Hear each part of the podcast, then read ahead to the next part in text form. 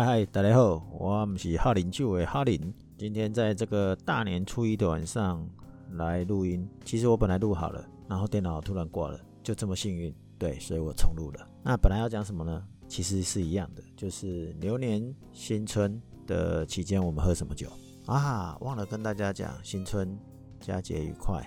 想必大家可以好好的休息，牛年行大运。听说这一句话已经很老了，我们还是不要讲好了。没关系，我们就直接进入正题好了啦。牛年大家到底都喝什么酒？昨天大家应该喝的酒是，昨天大家应该都喝香槟吧？好了，除夕喝什么我就不管不管了啦，反正就跨年的概念嘛。跨年理论上我就会说就喝香槟了，因为大家围炉嘛，围炉你吃什么火锅很难搭，香槟。最好搭，或者是之前讲的加烈酒也很好搭。OK，不管我们从初一到初四，我们来讲我们都在喝什么酒。诶，我这样讲好像每天都要播。好了，没关系，反正就这样。那今天初一晚上喝什么酒？我本来想说来喝支甜白酒好了，结果我妈讲说过年期间应该开一支红酒来喜气。有这句话听起来很耳熟啊，不就是去年也是也这样讲吗？应该是说每年都这样讲吧。好了，那于是我就在我的酒箱里面去挑来挑去，对，然后后来我挑了一只，呃，当年当年大概是二零一五年从法国的酒庄哦梅豆克的酒庄自己扛回来的。哦那时候这一支酒并没有做销售，没有对外做销售。这一支酒叫做 Shadow Lama Fort VN 二零零九。那美豆可的葡萄酒颜色很正常嘛，红宝石的颜色嘛。哦，然后要平衡圆润，这个是很常见的口感嘛。那当初为什么会带这支酒来？其实他们家有很多酒，当场喝应该都还不错。诶，我这好像有写在我的啊跑去法国喝红酒的书里面。然后酒庄的庄主哦还招待我们在庭院里面吃吃喝喝。那这一支啊 VN 的酒呢，那时候还没有卖，呃呃，就算有的话是很少量，还要搭配它其他。的酒才会可以卖。那为什么当初去这一支这个酒庄？这个酒庄当时啊有几个原因。第一个，它传说是库珀丘的酒庄。啊，以前库珀丘就是这个叫做终极酒庄哦，中间极速的终极酒庄。下次我们可以聊终极酒庄这件事。那二零二零年之后，它改正式的名称叫氏族。名庄士族就是士大夫的士，红薯丘几位跑的，哎，红薯丘哦，对，红薯丘对士士族名庄哦，这是改成这个名字哦，这从二零二零年开始推的新的制度，那这个制度是二零一七年就定定了这个规规范标准，所以而且还经过了政府法国政府的批准，所以在二零一八年呢。开始做评比，那正式的实施时间就是从二零二零开始。那以前这种制度是每三年评审核一次，现在改成五年审核一次。也许下次我们就来做这个库珀就终极酒庄到这个世族名庄的中间的历程。那当然也有一些算历史而已，不能算故事。好，那再回来刚才讲为什么到。为什么会到这个酒庄？我记得我好像是为了要交交一个台湾有名的大型的牌子的肉松，去给这一家的行销人员。他的行销人员，我当时是在香港酒展的时候认识啊，是我们台湾人。然后他知道我有跑法国红酒马拉松，美豆克那个波尔多红酒马拉松，所以呢，他希望说我去的时候可不可以带个台湾的家乡。的特产过去，好啦，我就顺手去啦。顺手去就等于是顺便去了解一下他待的这一家酒庄，为什么他愿意待这个酒庄。这个酒庄除了我刚才讲说它是终极酒庄，终极酒庄它第一次出现的时候是一九三二年哦。那老实讲，哎，我不知道为什么当时网络也找不到什么资料了。那据说他们酒庄。八世纪的时候就出现，但是八世纪出现的时候有没有做酒？哎，网络上找不到资料。可是据他们讲说，就已经开始在做酒了。然后一七六九年的时候，这个酒庄就会出现在呃他们的地理学家的一个地图上。然后一九三二年就第一次登陆到中级酒庄里面。那一九七三年这才是重点，因为当时我们在香港酒展的时候呢，他跟我讲说他们是拉菲家族旗下的。天呐，拉菲家族旗下的酒呢？拉菲家族的酒应该都不便宜嘛？那你知道当时我看到他们家的酒，喝起来品质各方面、口感上都很不错。问题就是在于啊，怎么那么便宜？然后他又偷偷的跟我讲说，也不能算偷偷因为他跟这个香港酒展嘛，每一个去的客人都说他们是拉菲家族的。问题是当时看不出来他们的酒庄。呃，这个酒瓶上的酒标有任何跟拉菲相关的酒徽标志，所以他这样讲的时候，老实讲，我们是很纳闷的。不但如此，当时呢是放在一个西基亚的一个集团网站下，我说资料哦，那资料还少少的。那因为今天开喝这一支酒，所以我又重温了一下，甚至找翻一下网页，因为它的酒标还是写西基亚。可是我查了网站，有他自己专属的网站的，可能独立的，或者是说卖的更好了。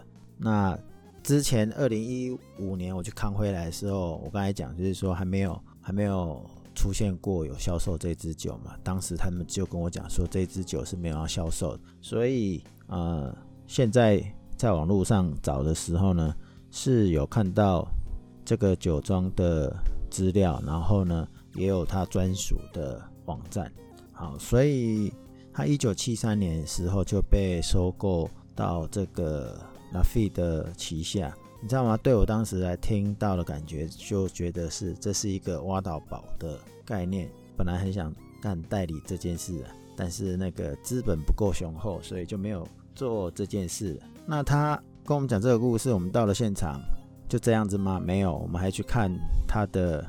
葡萄园还有储存酒的这个酒窖，那个储存酒的酒窖哈，我是觉得有点夸张，就有点像电影演的，要从秘密通道进去，然后呢坐电梯升降梯下去到地下室。它是一个十米高的一个酒窖，而且很大。然后我们出口是在从第另外一边跑出来，你知道吗？我我不是没有去过，在二零一五年。去这个酒庄之前，一三年、一四年，我也在法国的酒庄，甚至更早之前，我在匈牙利的呃酒庄，我从来没有那种感觉，就是你要从这边进出进去，然后到地下室，然后从另外投出来，很像土拨鼠这样子。那他说是一九九零年建立的一个大酒窖，十米，那范围也很大，重点是说。他们之前就会像西班牙的那个做法，把酒呢先储存到某一个时间点以后，他们觉得酒是值得喝、可以喝的时候，才会拿出来卖。我当下其实是有点压抑，因为早期我以为所有的酒都是这样子，后来我才知道法国的酒并不是啊，所有的酒就是它试饮期才出来卖，西班牙或者是。意大利比较有可能就是它是它酒，它先存放，然后到适应期的时候，它才愿意拿出来卖。可是当时我听到法国这个这个酒庄，那么 Ford 是用这个手法的时候，我觉得它算很用心，而且价格不贵。哦，当然我是指其他酒了。然后我要带回来的这一支 VN，他跟我讲说。他们是纪念款，而且不是每年都酿的，所以只有特定年份好的状况下，他们才会酿的，所以是不卖的。的确，我去酒窖看的时候，我已经我现在忘记了，我那时候只记得他们不是连续年份。然后这一个酒庄还有个特别的呢，就是他们有加入一个神奇的组织，在一九九八年成立的，这个组织叫做怎么念呢？Tehavitis 或这是法文啊，Terra Vitis 跟或者是叫做那个 Teravitis Terra Vitis，这是一个组织，什么样的组织？它着重在于尊重自然，还有人跟葡萄酒的一个联盟。那它是致力于这个葡萄酒的环保种植的研究了。那酿酒师要跟消费者一起共同做交流、交流跟这个检讨，目的是为了要提高好的服务品质跟产品的品质。那共同的目标就是要让大家回归最自然的葡萄酒。讲这样，你以为它是有机酒或是自然动力法？